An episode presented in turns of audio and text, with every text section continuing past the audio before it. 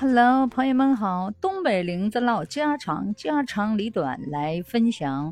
今天我给你们说一个事儿啊，就最近的社会上进步的一件事儿。啥进步的事儿呢？说就是那个最近哈，就是那个某音呢，不有一个老师嘛，在讲亲子教育。哎呀，讲的老好老好了，亲子教育讲的是呢。如何呀教小朋友啊？如何什么逆学呀、叛逆呀讲的？然后那里头就趴的老多的都是幼儿老师，还有那个小学老师，还有初中老师。真的，我就发现现在这社会进步的太好了。于是乎，我就觉得哈，所有的老师们是不是他们真的需要一学习一下就这些这些教育方面的问题啊？这个这个教育部门啥，能不能没事的时候就组织一下各个老师啊，去到那个所有的心理呢，就是专专专业的那心理老师那儿去学一学，就什么亲子教育如何开发孩子，现在老师太欠缺了，是不是？你没发现头一阵那学生有跳楼的呀？啊，头两天我还看到一个新闻，有个十十四岁的孩子。嗯，在那个马路上，就他那个车呀还挺好的，开的像那宝马是什么红色的车，挺好的。然后这孩子就那车还没停呢，从车上面就跳下来，跳下来之后就都摔了。从车上就是就是好像跟那个坐在副驾驶，然后开开车门，瞅了一咕噜，瞅一瞅的瞅着桥啊好跳的地方。然后呢，他他就车门推开，他就就就往下就跳下来了。到当时就刚啷刚，车还在往前开呢，他就就就就坐了个屁墩儿坐地下。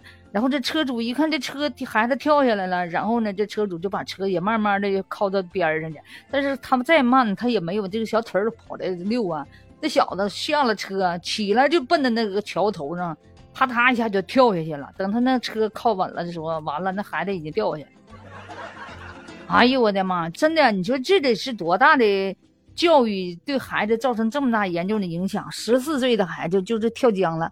这是严重的，我们能看出个什么问题？就是这个家家长的教育啊，这是严重的失缺。所以说，我觉得哈，家长的教育，家长确实有点太忙。但是从老师的这方面呢，这有机会的话，学一学这些对学生的心理的教育，是不是？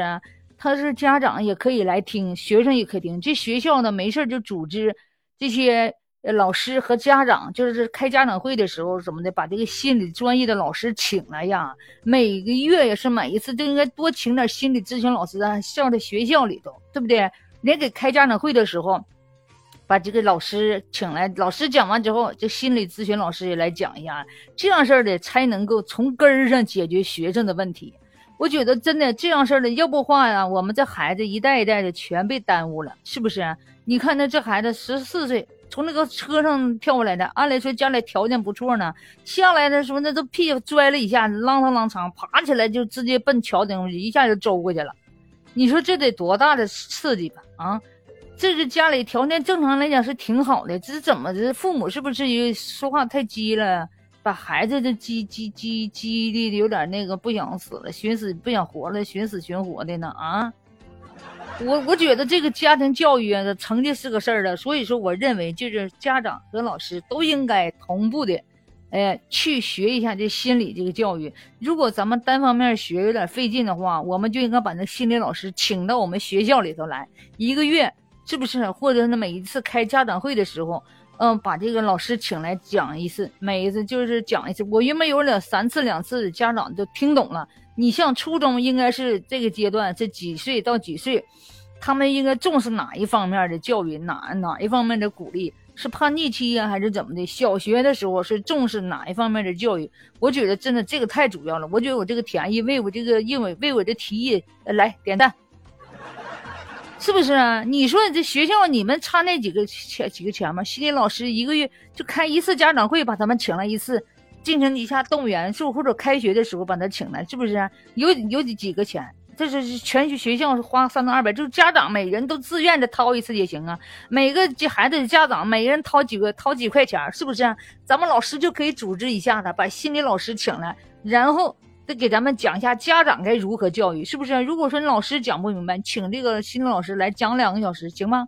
是不是？我觉得现在这个全民这个心理教育太主要了啊。为我这个想法儿突如其来的我的灵感点赞啊！今天不说这儿了，先明天继续说，拜拜，撒由那啦。